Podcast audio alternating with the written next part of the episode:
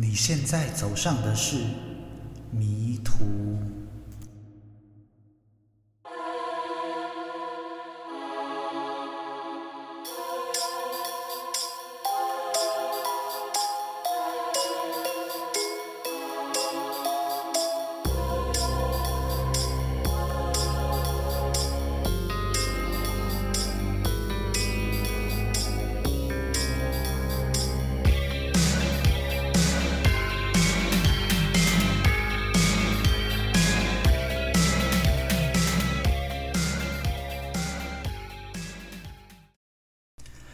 大家好，欢迎大家收听迷途。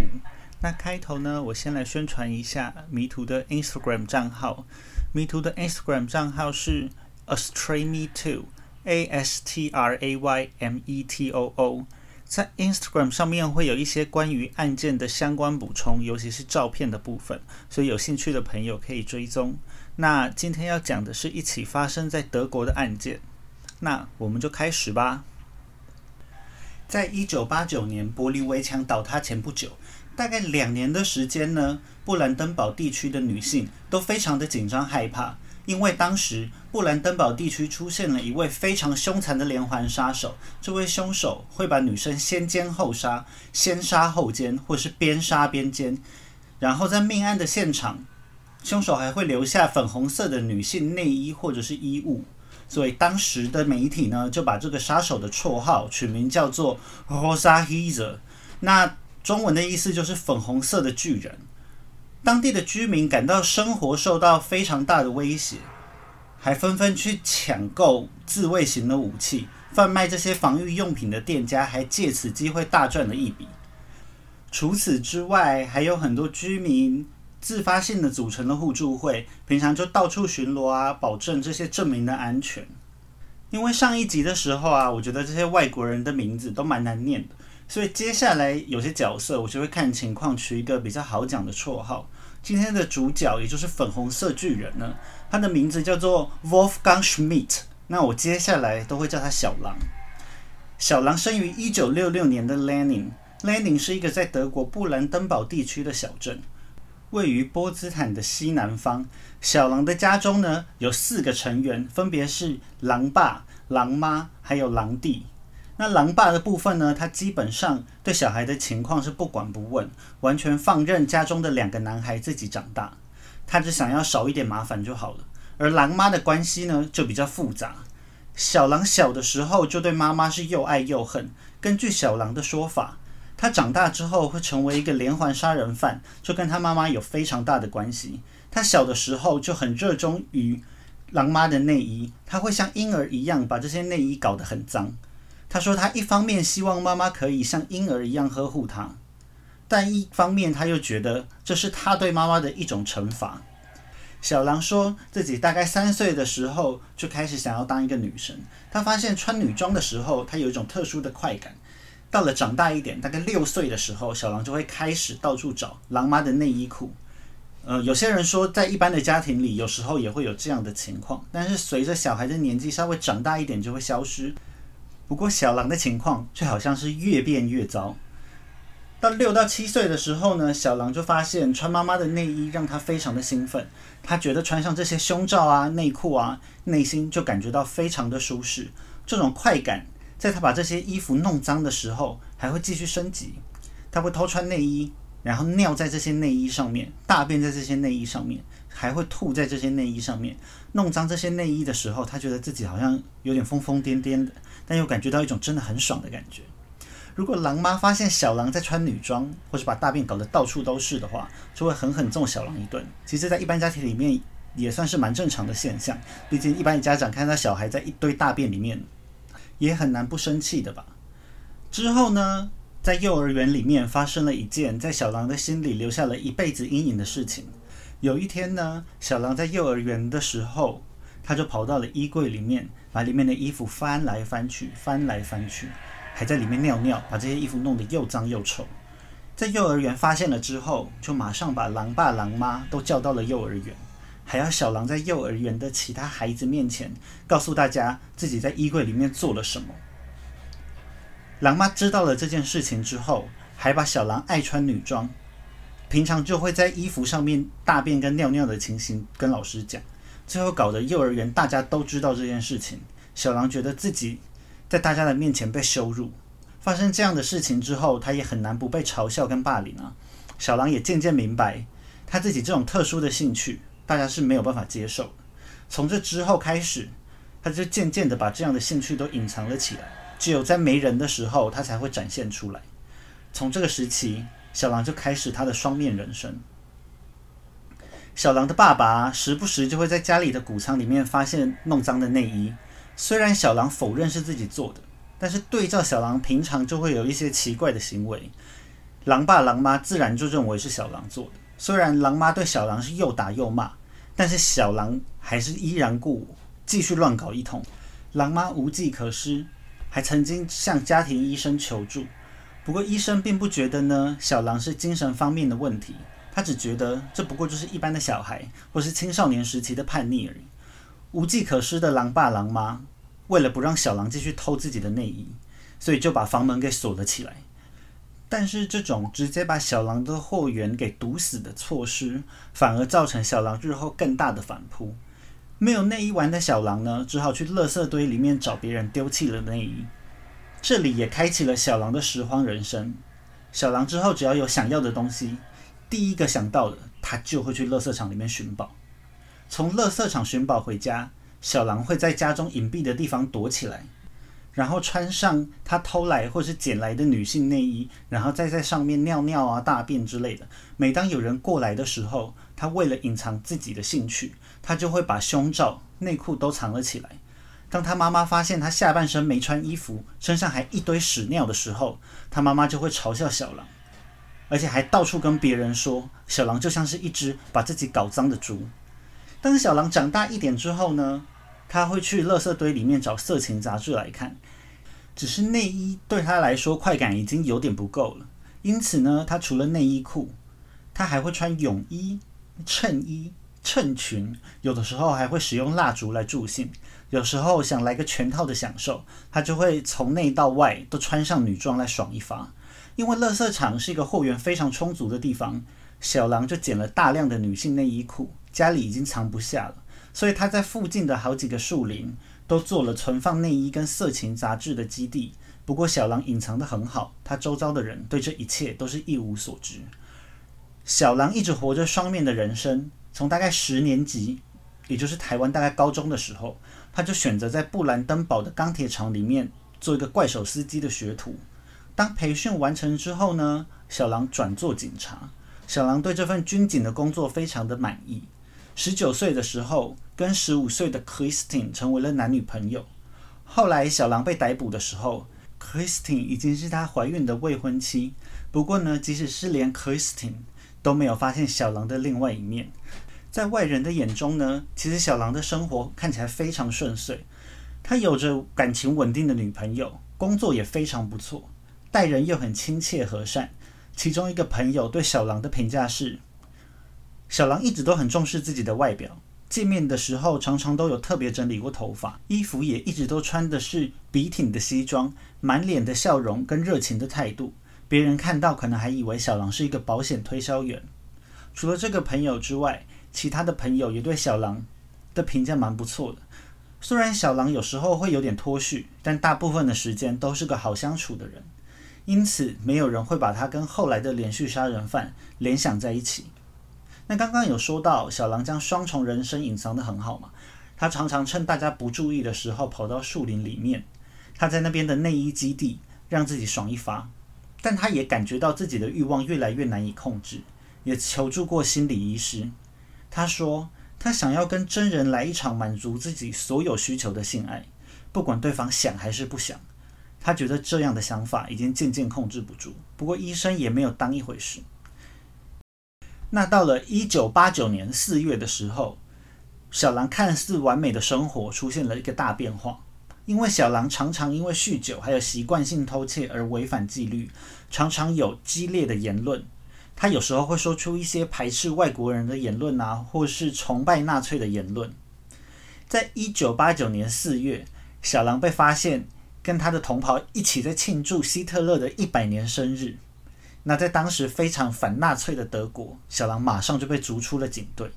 被逐出了警队之后的小狼呢，频频换了工作，短短几个月内就在加油站、钢铁厂还有农产公司之间换来换去，生活也越来越脱序。喝醉了之后，还把公寓砸了稀巴烂。也有朋友在小狼的房间里面发现非常多的刀，结果在六个月后就发生了第一起的案件。小狼的作案其实都是在自己家里附近。但是因为他平常实在是掩饰的很好，所以都没有人怀疑到他。当二十三岁的小狼已经没有办法满足于穿女装或是一些单纯的屎尿屁，他迫切的想要找个女生来满足他特殊的性需求。不过呢，他一开始并没有想要找真人。刚刚有讲过嘛，小狼已经开启了他的拾荒人生，所以他在一九八九年十月二十四日的时候，小狼去了垃圾场里面。他想要在垃圾场里面呢，看看有没有人把自己不要的充气娃娃丢弃在那里。结果就在这一天发生了小狼的第一起案件。在十月二十四日这天，在 Dietz 的 e d i t o u t 因为他的名字也蛮难念的，所以接下来我叫他小一。他看这天天气不错，十月底的德国呢，通常天气已经蛮冷。白天的时候有太阳还好，但晚上就会到接近零度的气温。他想要在霜降之前，在庭院里面种一些郁金香。结果这时呢，就遇到了刚从他寻找充气娃娃之旅回来的小狼。因为充气娃娃并不像是内衣裤那么的普遍，小狼这一趟当然是什么都没有找到。没找到的充气娃娃就盯上了小一的家。他想要进去偷一些内衣内裤，没想到。被正在花园里做事的小一发现，小狼就冲上去攻击了小一。因为小一在做园艺啊，他手上就有一些园艺的工具，他就拿着这些工具想要反击小狼。结果呢，小狼就一把把这些器具抢了过来，一下一下的把小一打到死掉为止。当警察到现场的时候，警察说小一头上的伤痕已经深到几乎脑子都要露出来了。从这边就可以看出小狼的下手有多重。在刚刚发生命案的时候，警方怀疑小一的丈夫是凶手，因为有个推理的名言叫做 “It's always the husband”。当老婆被害的时候呢，老公通常是最大的嫌疑人，所以并不能说警察是乱怀疑一通。不过小一的老公呢，在隔年的三月，因为失去了小一，实在是太难过，因此就喝农药自杀了。接下来呢，可能是因为小狼第一次杀人比较紧张，他怕被抓到，所以隔了好几个月之后才再次犯案。到一九九零年五月二十四日的时候，距离第一起案件大约七个月，小狼到了 Fair 的一个垃圾场里面去翻东西，他又想要在垃圾场里面找到女性内衣，结果跟住在垃圾场内的 Krista 起了冲突。小狼呢，随手就拿了一条线把 Krista 勒毙了。然后强暴了她，并在现场留下了一件粉红色的女性内衣。尤其刚刚讲的小一跟 Krista 这两起案件的手法还有现场状况看起来都不一样，所以并没有人把这两起案件给联系在一起。到一九九零年的七月九日，有一位五十八岁的女性在 Wust 遇到正在垃圾堆寻宝女性内衣的小狼，小狼用刀攻击了受害者，受害者虽然受了伤。但成功逃离了现场，因为当时呢，刚刚讲过，没有人觉得这是一起连环事件嘛，所以这个袭击事件也被当作是一个单一的事件。可能是因为上一次作案失败，小狼又怕被抓，又等了一段时间才继续作案，一直到了一九九一年的三月十三日这一天早上呢，三十四岁的英格和老公吵完架之后就甩门而去，前往朋友家诉苦。结果在回程的时候，散步经过了森林。这是一条很大条的路，宽度有将近五公尺。平常有很多人在走，但是这时候却只有他一个人。他没想到的是，小狼已经在这附近埋伏，因为在这附近呢，已经有小狼之前就做好的隐藏基地，里面放一些色情杂志跟内衣啊。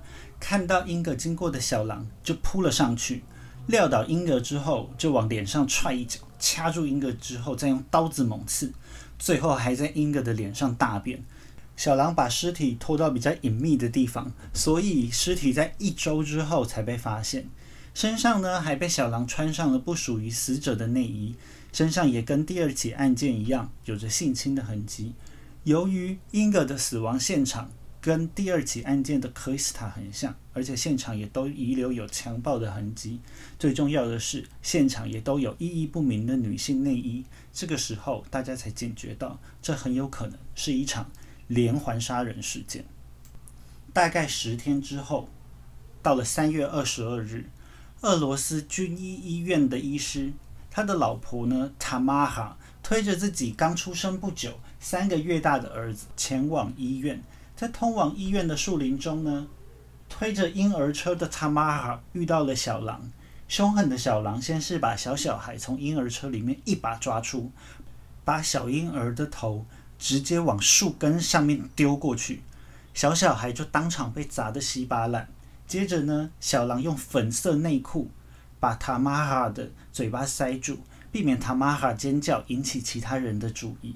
接着呢，他用粉红色的胸罩把塔玛哈一直勒到没有呼吸为止。之后又强暴了塔玛哈，最后再把塔玛哈的尸体搬到他事先准备好的内衣堆中。因为粉红色的女性内衣。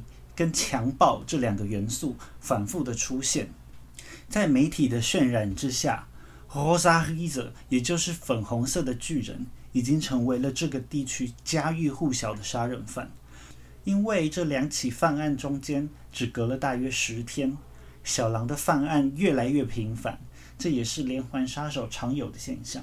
一般连环杀手呢，都会因为越来越遏制不住自己的欲望，而开始频繁作案。紧张的当地人呢，就组成了四十八人的巡逻小队，在城镇跟树林之间到处巡逻，找找看有没有行为怪异的人。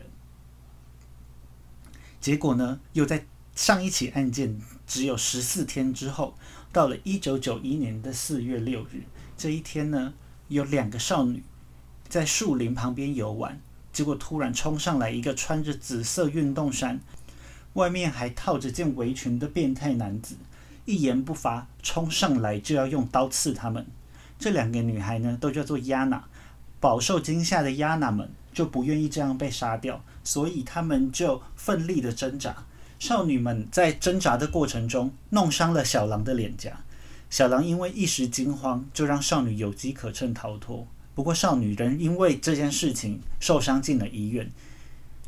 在亚娜们被袭击的不远处，警察事后同样发现了小狼的基地，在基地里面也有隐藏起来的色情杂志跟内衣。终于，在距离第一起案件的十八个月后，警察终于从亚娜们的口中取得了粉红色巨人的明确线索。根据这些线索，警察绘制了粉红色巨人的肖像画，并且公布了犯人的肖像画。没想到，在警方录取亚娜们的口供的同时，犯案失败的小狼恼羞成怒，于是马上就开始寻找了下一个目标。小狼闯入了在禁闭森林中的塔丽娜家。塔丽娜呢，是一个六十六岁的老婆婆。她在吃了降血压的药之后，在家里睡得很沉。甚至都没有听到狗因为陌生人闯入而大声吠叫的声音。小狼登堂入室之后，直接就掐死了塔琳娜，之后又强暴了这个可怜的老婆婆。杀了塔琳娜之后呢，小狼还在家中翻箱倒柜，偷走了一些女生衣服、裙子还有内衣等等。当时塔琳娜的桌上还放有三千马克的现金，但是小狼完全不屑一顾。在当时呢，德国马克还是德国的通用货币。在后来的马克兑换欧元之中，大概每一马克可以兑换零点五欧元，也就是说，大概就是桌上放了大概五万新台币左右。但是小狼对此不屑一顾的感觉。那这也是小狼的最后一次犯案。警察呢，根据亚纳门的口供，画出了一张肖像画嘛。根据这张肖像画，警察就发出了两万马克的悬赏。嗯，换算一下，大概就是一万欧元，也就是大概三十年前的三十五万台币左右，也是个蛮不错的数字。所以呢，警察就收到了大量来自民众的爆料消息，有超过一千条的消息不过其中大部分都是无效的资讯。警察也因此浪费了很多的时间跟人力，把长得跟肖像画有点像的人就要带到警察局来问话。所以过一段时间之后，警察对于民众的举报就采取非常消极的态度。即使是当小狼的准岳父岳母，也就是前面提到的 Christine 的爸妈，看到通气的肖像画之后，觉得上面的人真的长得很像自己的未来女婿，就马上通知了警方。不过呢，警察因为先前的经验，所以对这一个消息也是置之不理，导致这个案件一直没办法侦破。这个时候呢，已经有大量的人力物力投入了嘛，不管是柏林的警察，还是俄罗斯这一方面。都积极的介入调查，连原本的巡逻队伍都从刚刚提到的四十八人增加到了一千一百人。但是好几个月下来，始终就是抓不到这个粉红色巨人。一直到八月一日的时候，有两个男生在慢跑的时候，发现了路边有一个很奇怪的人。他外面虽然穿着一件夹克，但是里面却好像穿着一个胸罩，然后在路边很猥琐的打手枪。一边还看着路边有没有适合的猎物，这两个慢跑的人马上就觉得有点不对劲啊。而小狼一百九十公分的身高，也让这两个男生马上把小狼跟粉红色巨人联想在了一起，所以立刻联手制服了他。也就是这起案件一直到最后，也都不是警察抓到了凶手。那在被逮捕之后呢？小狼就说杀人都不是他的本意啊。他说：“我从来都没有想要杀他们呐，我想要的都是活生生的女人，我想要他们对我完全言听计从。只是这些女人一直反抗，一直反抗，一直违反我定下的原则，所以他们反抗的太激烈，最后才会变成这样。”小狼他也有想过，这些女人是不是都是他自己脑中幻想出来的呢？不过，直到他看到了报纸，才知道原来这一切都是真的。不过上面这些唧唧歪歪，我觉得就是小狼说的屁话。像是三个月大的小婴儿要怎么跟他反抗？如果没有杀人意图的话，怎么可能会冲上去直接就把小婴儿抓起来往树干上面丢？最后的塔丽娜这个六十六岁的老奶奶吃了药根本睡得不省人事，她在睡梦中莫名其妙就死了。这样子，她还可以说她完全没有杀人的意图吗？那在审判的过程中呢？辩护律师想用精神障碍作为依据，认为小狼是完全无法控制自己的行为，他才会犯下这一连串的案件。但是法院找来的专家 Hush 博士帮小狼做了精神鉴定之后，认为小狼的脑部很正常，精神也很正常。很多杀人犯小时候都有一直撞到头的记录，把脑子撞坏了，所以之后开始杀人。但小狼也没有这样的情况啊。而小狼的心理状态、生理状态也都跟常人一样。不过，哈什博士认为小狼可能是在成长的过程中发展出了性变态的一面，其中包括了恋物癖、侍奉癖、异装癖、性虐待等多种元素。小狼的控制能力也因此大幅度的下降。因此，博士建议要采用限制行为能力的条款予以减刑。并应该搭配在精神病院内进行治疗。刚刚提到的那些什么什么屁啊，也确实都可以在小狼的身上看得出来，而他们之间也算是相辅相成。像是小狼从小的时候就对女性的内衣还有衣服有种难以解释的迷恋，所以会想要把它们穿在身上。那这样子，也就是。恋物癖的同时，也有了异装癖。那他在穿这些衣服的时候，又喜欢在上面大便啊、尿尿啊什么之类的。杀人也不忘在死者的脸上大便，所以由此医生也诊断他有侍奉癖的倾向。那他又喜欢强暴他的被害者，他有时自己来的时候，他也喜欢用蜡烛来助兴。那从这些来看，医生也诊断他有性虐待。因此，虽然说小狼并没有明显的精神疾病，但是也可以从很多方面看得出来，小狼并不是很正常。在德国的检控双方针对到底该不该因为小狼的精神状况而判无罪而争论不休的时候，德国的媒体也并没有闲着。当时的德国媒体忙着煽动群众的情绪，由于当时东西德才统一不久，东德一直到了一九八七年才完全废除死刑。小狼当时对社会造成了非常大的不安全感。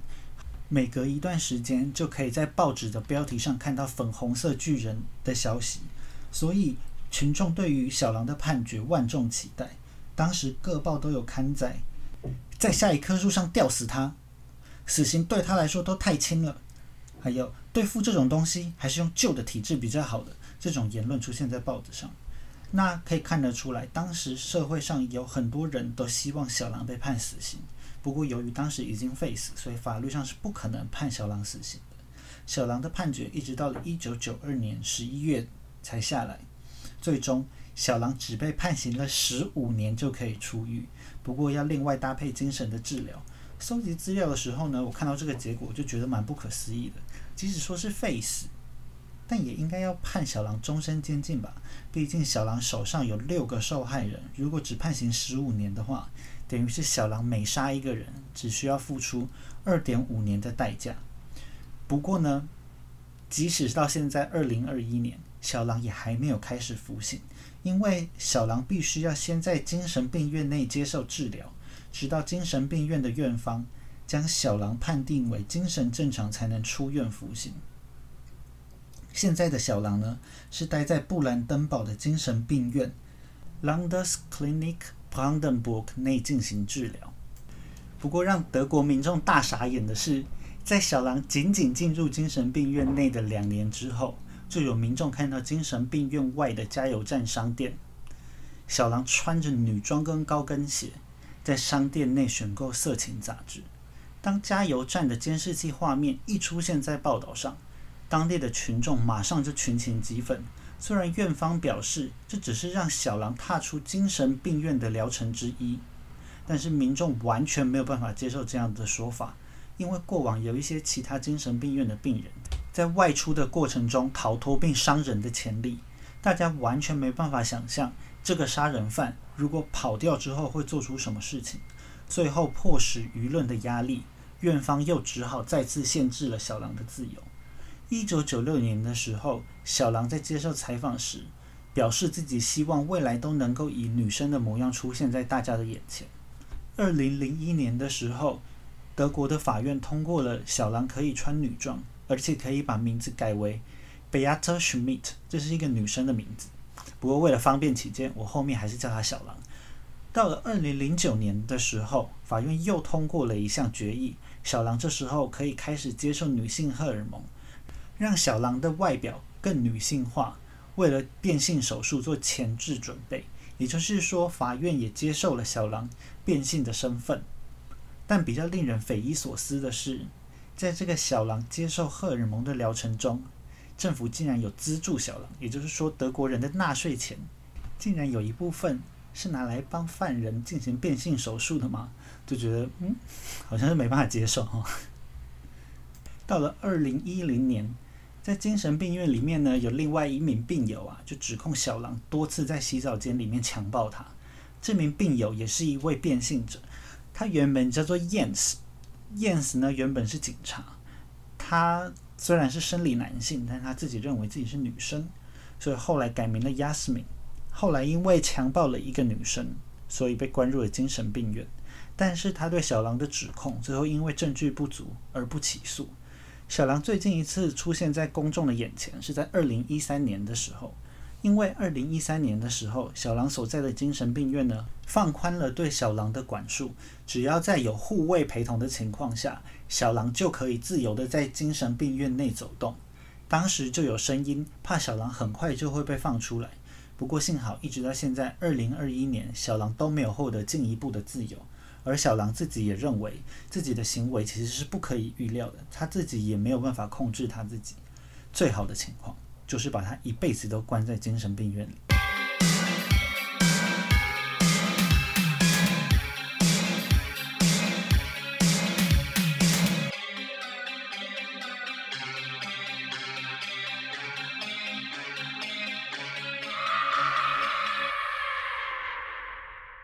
今天的故事呢，就分享到这里。如果大家对故事有什么看法，或是对这个节目有什么意见的话呢，都可以透过 Instagram 的账号跟我联系。迷途的 Instagram 账号是 extreme two A S T R A Y M E T O O。希望大家喜欢这集分享的故事，我们下次见。